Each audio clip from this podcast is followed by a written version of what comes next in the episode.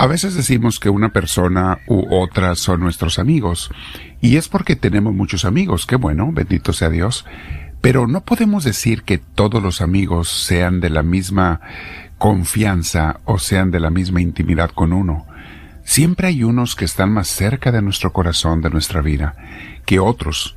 Siempre hay unos en los que confiamos más que en otros. A veces es nada más uno o una la persona en la que confiamos completamente. Los niveles de amistad varían, cambian de persona a persona. ¿Sabías que con Dios pasa exactamente lo mismo?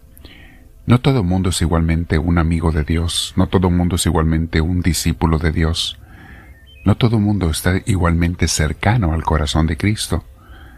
Vamos a meditar sobre eso el día de hoy, mis hermanos, porque es un tema muy importante que a todos nos va a servir porque todos podemos crecer y mejorar nuestra relación con Dios. Y esa es la invitación del Señor. Jesús quiere que todos seamos sus amigos íntimos. Te invito a que te sientes en algún lugar con tu espalda recta, tu cuello y tus hombros relajados. Vamos a respirar profundamente, invitando a que el Señor entre nosotros, a que Dios nos llene de su gracia, de su paz le decimos al Señor cuál es nuestro sentimiento por Él. Hay que ser honestos porque pues no lo podemos engañar, pero esa honestidad nos servirá para nosotros mismos, para saber en qué relación estoy con mi Señor. Pero mientras tanto pido al Espíritu Santo que venga a mí para que me haga ver esa realidad, para que Dios me haga ver cuál es mi intimidad o falta de intimidad con Él. Bendito sea, Señor Dios nuestro te agradezco ese amor que tú me muestras siempre, esa deferencia, ese cariño, a pesar de que no lo merezco, el que tú te presentes en mi vida y me invites a tu presencia y a tu amistad, a ser parte de tu familia, a ser parte de tu iglesia, es una invitación que tienes para, para los más queridos tuyos. Gracias porque no lo merezco, Señor. Gracias por invitarme. Bendito seas, mi Dios. Respiramos profundo, mis hermanos. Nos llenamos de Dios y dile al Señor, Gloria al Padre, gloria al Hijo y gloria al Espíritu Santo, como era en un principio, sea ahora y siempre, por los siglos de los siglos. Amén. El tema de hoy, mis hermanos, se llama Decididos a ser discípulos de Cristo. Y este tema quiero compartírselos porque hoy comienzan una vida nueva de hecho desde ayer domingo, seis personas de nuestra comunidad de misioneros del amor de Dios en Tustin, California. Eh, tres hombres y, tres, y seis mujeres por primera vez han tomado sus votos temporales por un año, mientras que otros que ya estaban han decidido renovarlos. Tenemos un total de 30 personas, entre hombres y mujeres, misioneros y misioneras, que han decidido este próximo año tener una relación más íntima con el Señor, amarle más, aprender, crecer. Eso es algo hermosísimo, mis hermanos, es muy alentador el ver que hay personas que no solo aman a Dios, sino que lo quieren amar más. De hecho, este compromiso de misioneros seglares que han tomado es porque lo quieren amar más.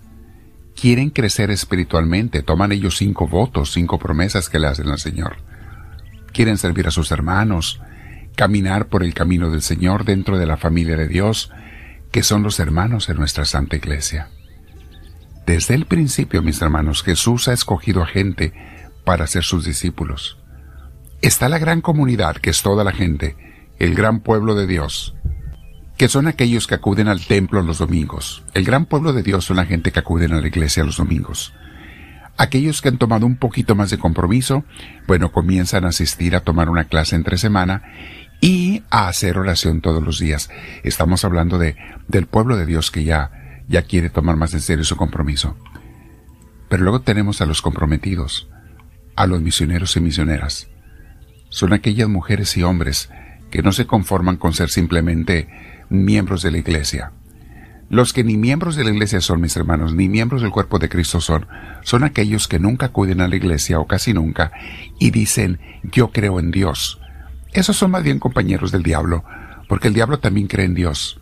Y bueno, exageré un poquito en ser compañeros del diablo, pero por lo menos amigos y compadres de él sí, porque son de los que creen en Dios pero no hacen nada por ni con Dios, ni viven con él. Pero hoy estoy hablando de aquellos que toman un compromiso con el Señor. Desde el principio Jesús tomaba a personas para que fueran sus discípulos y como tales sus amigos personales y algunos de estos sus amigos íntimos. Leamos qué hermoso nos dice San Lucas en el capítulo 9 sobre lo que hacía Jesús con esos discípulos más íntimos de él. Dice en el versículo 2 y siguientes del capítulo 9 de San Lucas, Jesús envió a sus discípulos a anunciar el reino de Dios y a sanar a los enfermos. Veíamos en el retiro de misioneros y misioneras que Dios llama a ellos, a los misioneros, nos llama para que estemos con Él número uno. Pero número dos, o sea, para que seamos sus amigos personales, sus amigos de confianza, sus amigos íntimos. Pero número dos, para ir y llevar este mensaje a mucha gente más, para llevarle la invitación a que ojalá muchos de ellos también sean amigos de Dios. Y sigue diciendo la palabra de Dios. Les dijo Jesús, no lleven nada para el camino, ni bastón, ni bolsa, ni pan, ni dinero, ni ropa de repuesto. Hago una pausa, mis hermanos. ¿Qué está queriéndole decir Jesús aquí? Yo me encargaré de sus necesidades físicas. Yo me encargaré de lo que les haga falta. Ustedes cumplen con mi mandato. Yo les voy a enviar, si hacen lo que yo les digo, sus necesidades físicas, familiares, personales, económicas estarán cubiertas. Jesús no anuncia que te hará millonario, rico, pero anuncia que no te faltará nada a ti. Y si tú por alguna razón tienes que a veces dejar a tu familia un poco para servir al Señor, Dios se encargará de darle lo mejor a la familia, mucho mejor que lo que tú jamás le pudieras haber dado. Sigue diciendo Jesús en el versículo 4.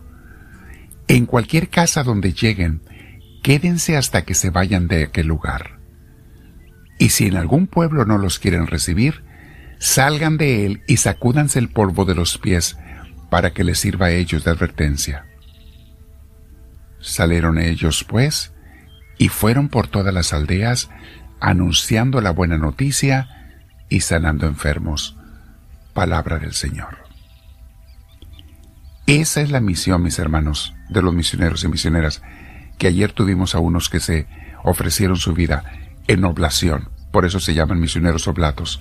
Entre las cosas que hacen ellos y van a hacer es orar por la comunidad de Dios todos los días. Oran por ellos mismos, por sus necesidades personales y familiares, pero oran por la comunidad, por la familia de Dios.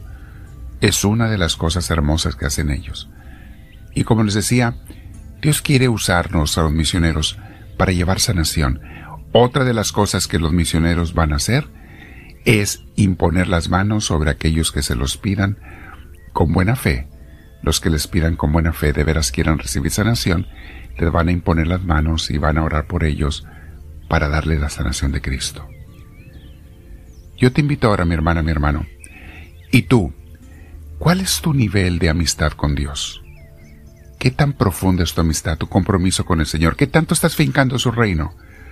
¿Qué tanto ayudas y cooperas con esfuerzos afuera, a veces fuera de lo normal? ¿Qué tanto cooperas y ayudas para fincar el reino de Dios? ¿Eres una amiga, un amigo íntimo de Dios? ¿O simplemente un conocido? Yo te invito a reflexionar, ya que le preguntes a Dios en tu oración, ¿qué quieres tú que sea yo de ti, Señor? Dile, háblame, Señor, que tu siervo te escucha.